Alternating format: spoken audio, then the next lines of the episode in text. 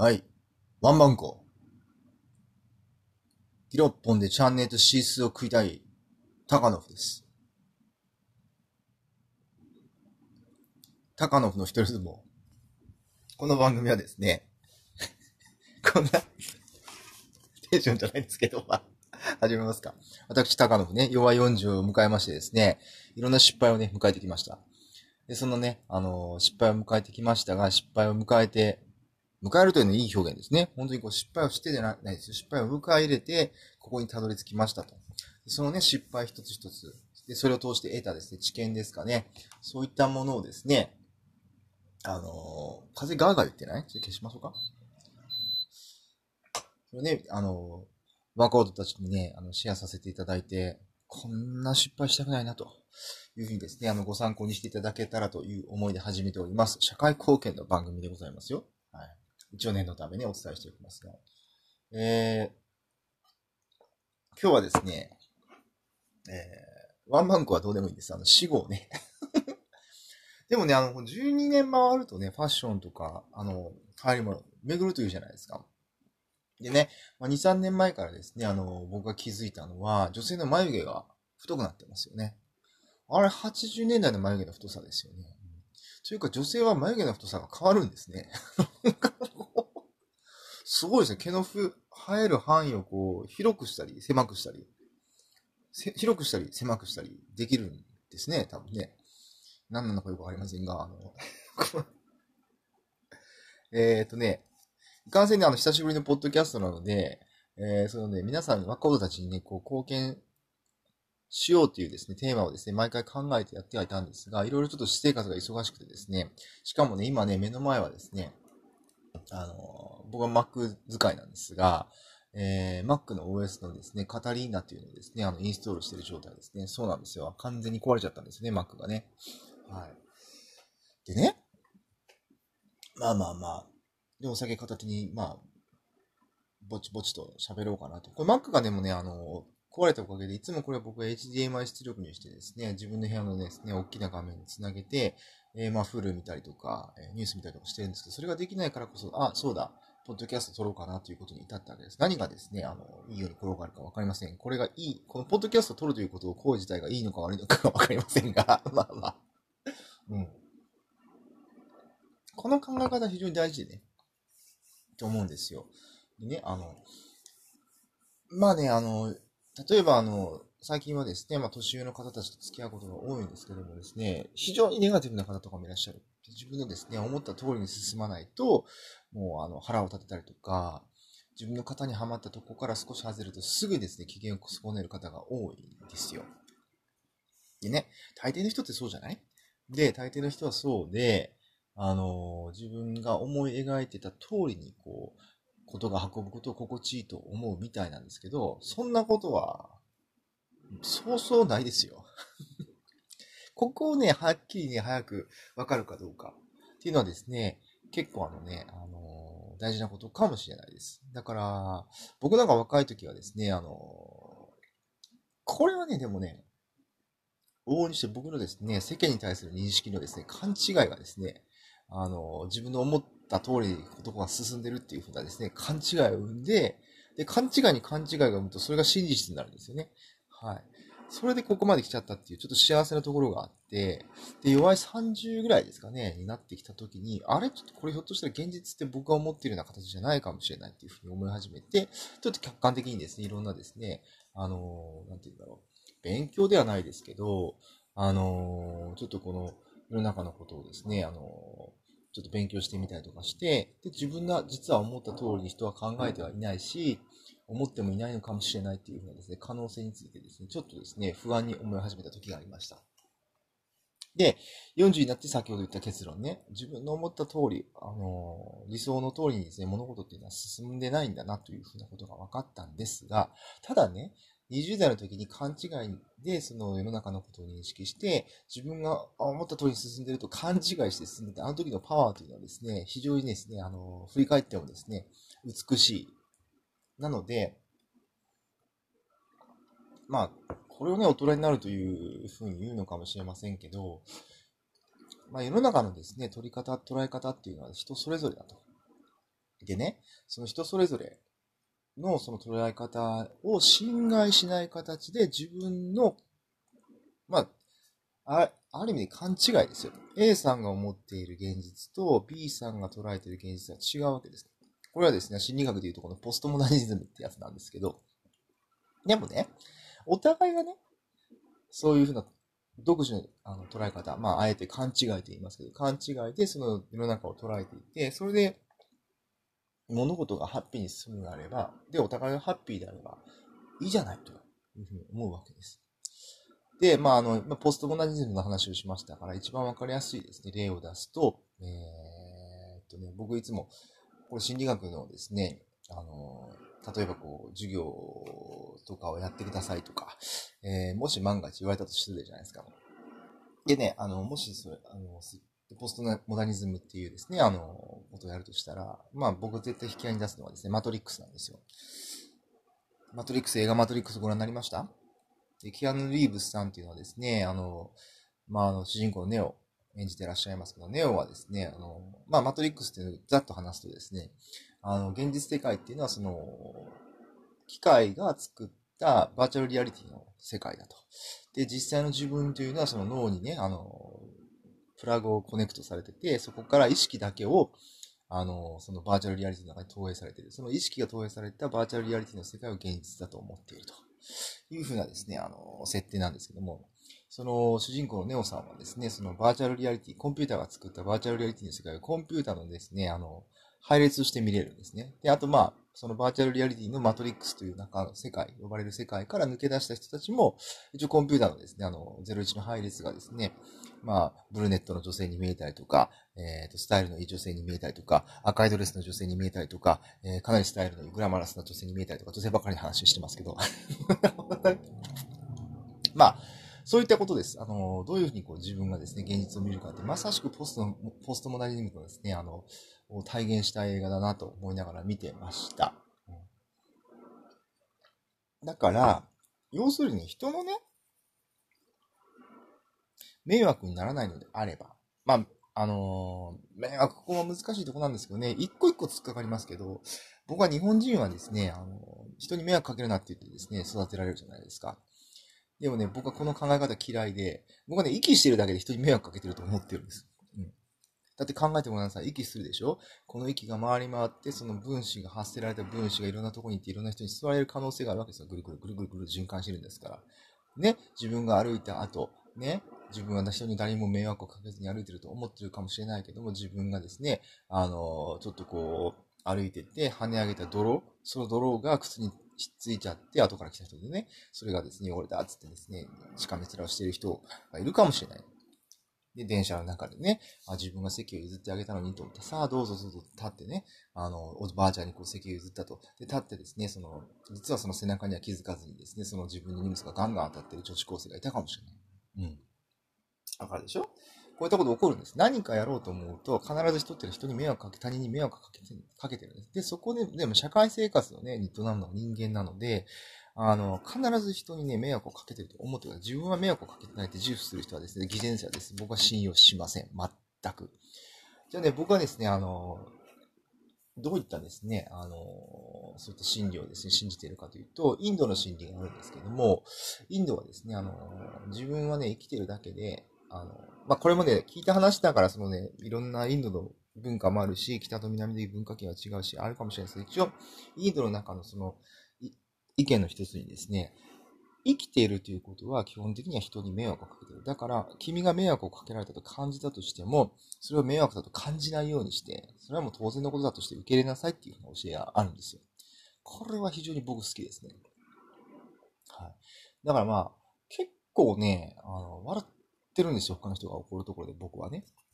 だからこれもさっき言ったね、でもね、勘違いなわけ。不謹慎とね、捉える人がたまにいるんですけど、僕がこう、なんかこう、迷惑を被っているようなことがあったとして、こう、うんって笑ったりとかするよね。ただね、僕はね、あの、笑って生きていきたいんです。あの、楽しく、どんなこともね。で大学の時にですね、あの、まあ、好きな女の子がいまして、で、その子がいつもね、暗い顔してたの。言ったことがあるんですよ。あの、まあ、そんな顔を暗くしてたら、世の中、まあ、どんなことが起きたとしても楽しく感じられないから、体と心は一つだし、心が、心と体も一つだと。で、どっち発信でもいいから、とりあえず心が楽しいと思った時は体が、まあ、笑顔になったりとかするのも、あの、まあ、それは自然かもしれない。一番自然な形で求めてる形かもしれないけど、なかなかそれは起きないから、逆に体から笑ってごらんなさいと。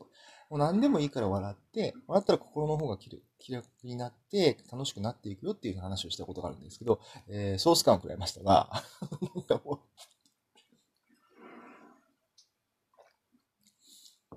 要するにね、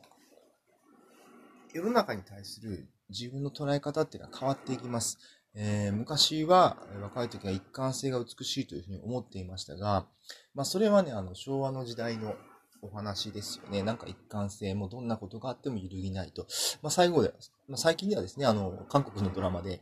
イテウォンクラス、あのこの前もお話ししましたが、あって、その主人公のですね、えー、セロイ君が、が揺るがないというふうなですね、あの、がかっこいいというふうにですね、あの、いうふうなテーマでやってましたが、結局最後は揺るぎましたよね。あの、変わるんです、人は。まあ、あんな、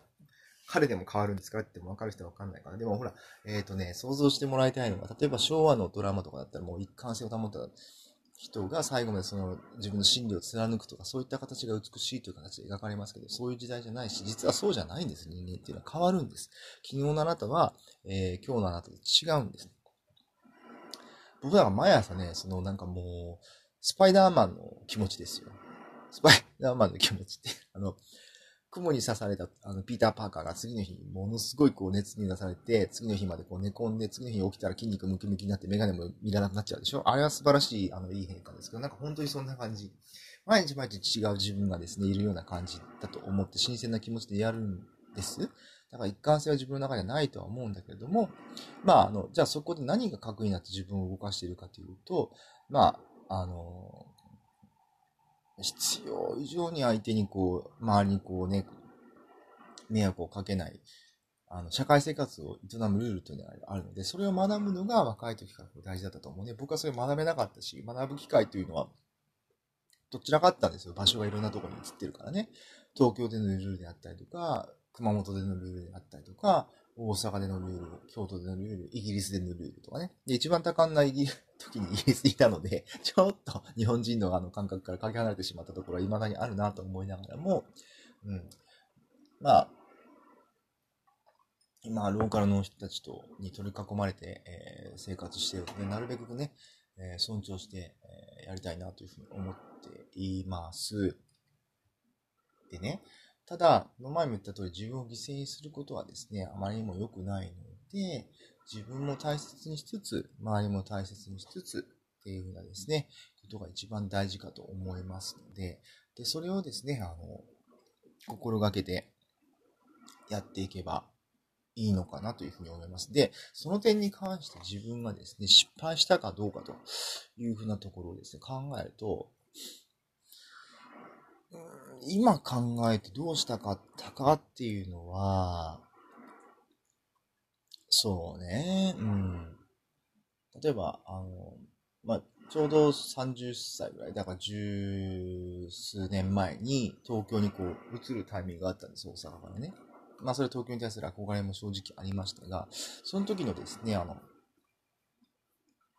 なんていうんだろうな、その時のその、決定権、自分の人生、まあ決断したのは自分なんだけれども、その時にこう東京に行こうというふうに決めるきっかけ、その決断っていうのは結局自分で、自分中心でこうなんかなんとなくこう回ってなかった気がするよね。うん、まああのー、すごく受け身で、よくわからない仕事場によくわからないオファーを受け、まあ、とても素晴らしいオファーであったんですけど、自分としては内容がよくわからないまま勢いで行ってしまったっていうのがあるんですが、まあ、いい経験もさせてもらったので、なんとも言えないけどね、そこはチャレンジだったというふうに思えば思うんだけども。まあ、何にしろ、自分が、こう、なんていうの、決めると。これもでも難しいんだよね、若い時は特にね、知識がないから、ここはこういうふうに動いた方が、まあ言われたままに動いた方がいいのかしらとかね、人からアドバイスを受けたままに流される人も多いでしょう。まず自分というですね、意見が出来上がってないからね。うん。だからね、例えばこの、その東京に動くというですね、決断が、その前に日本からイギリスに行ってるので、大阪から東京だって隣町に行くぐらいの感じで ちょっと、中、チューンナップおかしかったですね。その尺度が自分のカメラで。まあ、それも長い一連のあれなのかもしれないから。だから、今はね、だから、なんていうのかな、さっき言った通り、どんなに失敗だったな、後悔だったなって思う、いい、思うポテンシャルをですね、思えるポテンシャルがあることもですね、ポジティブに捉えちゃうですね、あのー、メンタリティが出来上がっているので、なかなか右往左往してですね、わかりにくいかと思いますけど、ほら、例えば、おじさんとかのね、おじさんおばさんの話がようわからんっていう人もいるでしょ。これなのよ。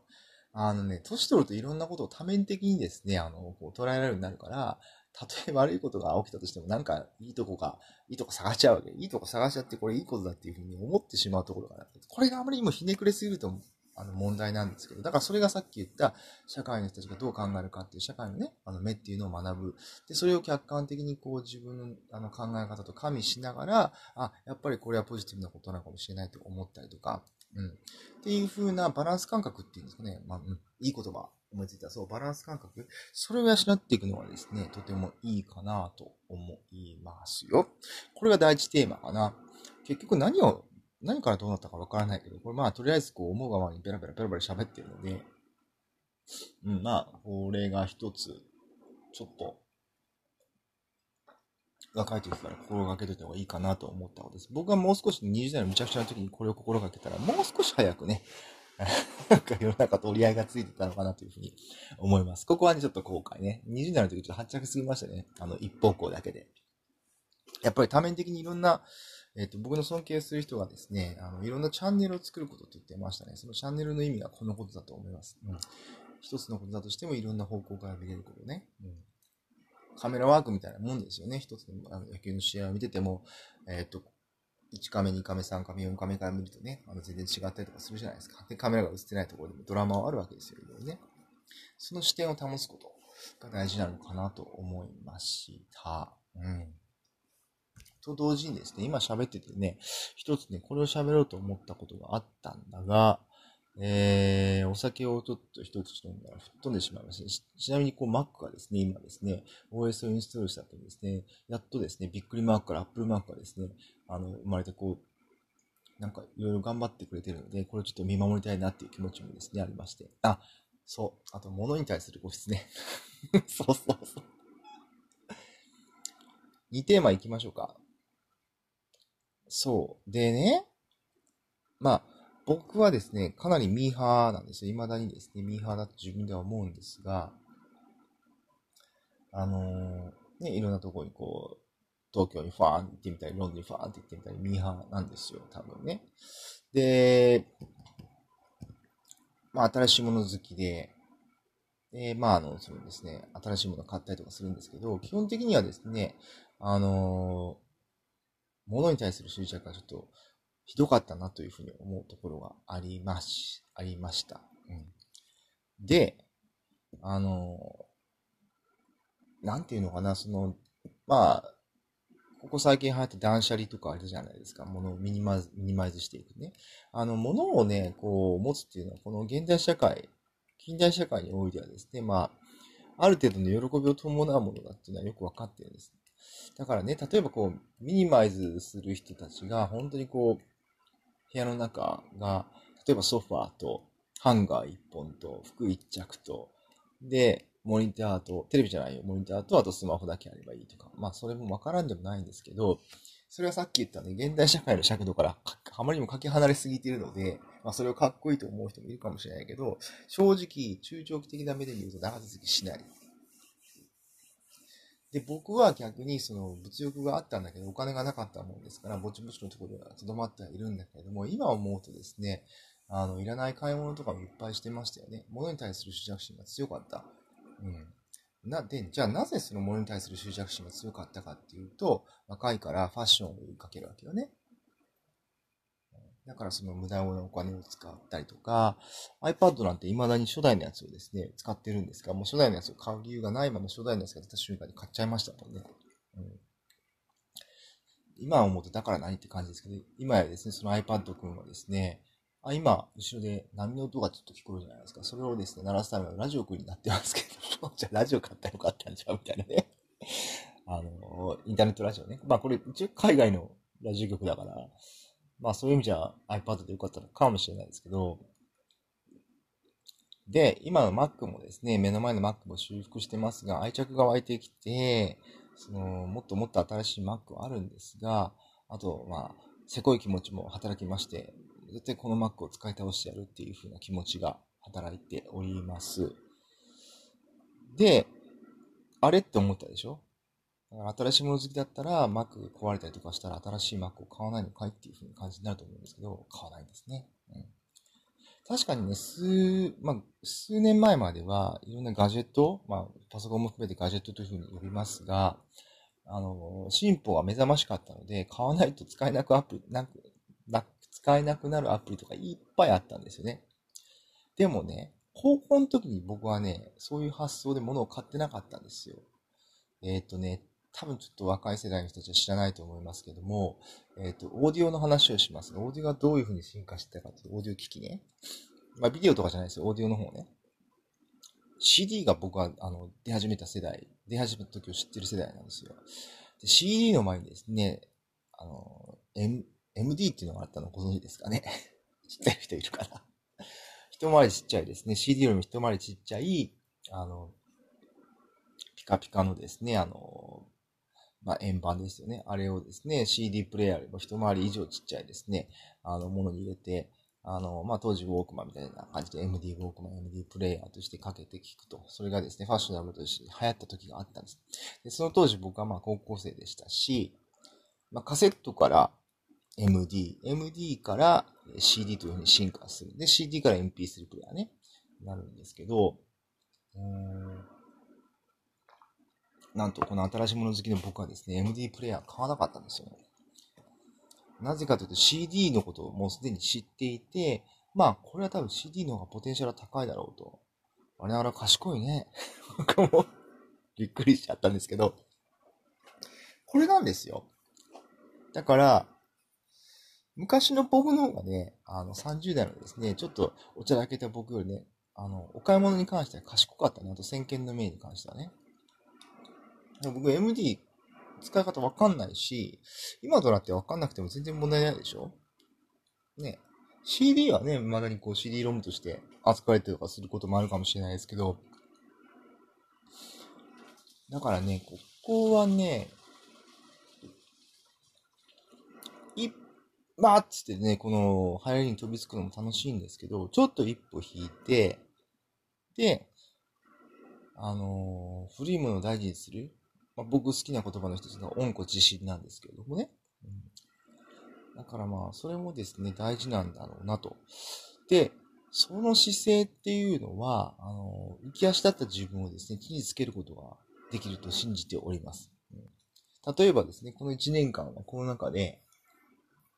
本当に皆さん外に出れないことが多かったと思います。で、家の中、整理整頓された方も多かったと思います。だからこそ断捨離とかそういったことがですね、あの、ブームになったんだと思うんですが、そんな中僕が何してたかというとですね、まあ、あの、いらないだろうというものの整理整頓、ずっと取っていった商品のですね、段ボールの整理、あと電化製品等ですね、を、えー、まあ、なんだろうな、A という電化製品、A というパソコンにですね、こうかけてた負荷をちょっと分散化して、これとこれはラジオ。こっちにスマホが余ってるから、このスマホをラジオにしよう。このスマホはゲーム化しようとかね、ゲーム、ゲームウォッチ化しようとかね。で、あの、このスマホでやってたことは、このパソコンがまだ余ってるから、こっちにちょっとやってみようとかね。昔のものを掘り出して、ちょっとこう、いろいろ分散させてみると、いや、まあ、頭の中も整理されますし、ここ、ここね、頭の中も、多分ね、流行り物にバンバンバンバン手を出した時っていうのは、基本的に自分がもう時代の最先端を行ってる気になって、で、それで気持ちよくて、そのまあ、地に足がついてなくて、で、結果自分がこう、ふっと立ち止まって、こう、自分がやってきたこう、わを振り返ったとき、あの、部屋ですよ。難しいこと言ってますけど、部屋です。部屋パって振り返った時に、あれ、どちらかってるなっていうことよくあると思います。よく言うじゃないですか。整理整頓されてる頭の人は整理整頓、家が整頓され、整理整頓されてる。まあ、天才はこう、ごちゃごちゃになってるみたいですけどね。それはまあ、天才さんの、でも天才さんもあの、バーってこういろんな、散らかしてるつもりで、どこに何があるかっていうのはしっかり把握されてるというふうに言いますけども。だからね、あのー、なんていうのかな、その、地に足をつけて、こう、はっとこう、自分の部屋を見たときに、どんなんかなーって思うわけですよ。どんなんかなーって。シャーってたまあそれ若ければね、いいんですけど、で、今からはね、正直あの、物欲の世の中じゃなくなると思うんですよ。だから、あの、まあ、バブルの時とか、まあ、僕がこう、まあ、大人になろうとしていた20代前後の時って、ちょっとまだ物欲の方がね、まあ、あんまりね、あの、景気いい時じゃなかったけど、今よりもね、景気は良かったと思うので、物欲の世界だと思うんですけど、今からの世界はね、どれだけこう、昔あったものをめでて、昔から持っているものをめでて、大事にして、自分風にこう、着色していくかっていう風な。で、結構そうね、あの、物を片付けたりとか、物に対して、この、慈しいんで、こう、ちょっと復活させていたりとか、こういう風に使ってみようとか考えることもですね、割とですね、あの、自己投影というか、あの、自分が今どういう形で物事を考えているかっていうことでですね、あの、反映になると思うんですよ。うん。なので、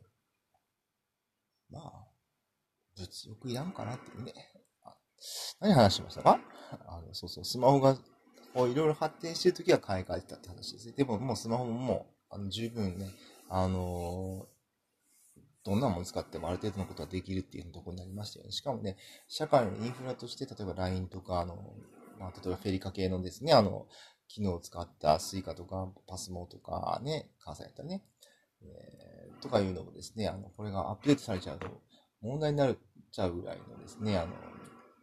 なんていうの、普及度だと思うので、これから劇的にスマホとかが変わることはないと思うので、なので、まあ、まあ次、何かこう、社会に変化をもたらす劇的なガジェットが、まあ、登場したら、ちょっと追随するかもしれませんけど、それもさっき言ったですね、MD と同じようにですね、ちょっと俯瞰して、うん、これはひょっとしたら次にですね、もう少しちょっと、あの、一般的に受けがいいような、一般的に使えるような CD のようなね、MD を例えてみたらね、出るんじゃないかというようなことですね。ちょっと一歩一歩、ちょっとこう、一旦引いてみる目も大事なんじゃないかなと思います。曲行きましょうかみたいな話になりそうですが。あ、一回ラジオ、こんな感じでちょっとやってるから、あれかね、弾き語りとかね、あのやってもいいかもしれません。でも、と、とった時間がね、早朝だったりとかですね、こういった、まあ今、えー、9時なので、できませんが、まあ、実際そういうふうに思いますとか言いながら、Mac 君はですね、Apple Mac がついたまま、あと13分ということでスタックしておりますが 僕はこの Mac 君を大事に扱うことができるんだろうか。うん、で、まあ、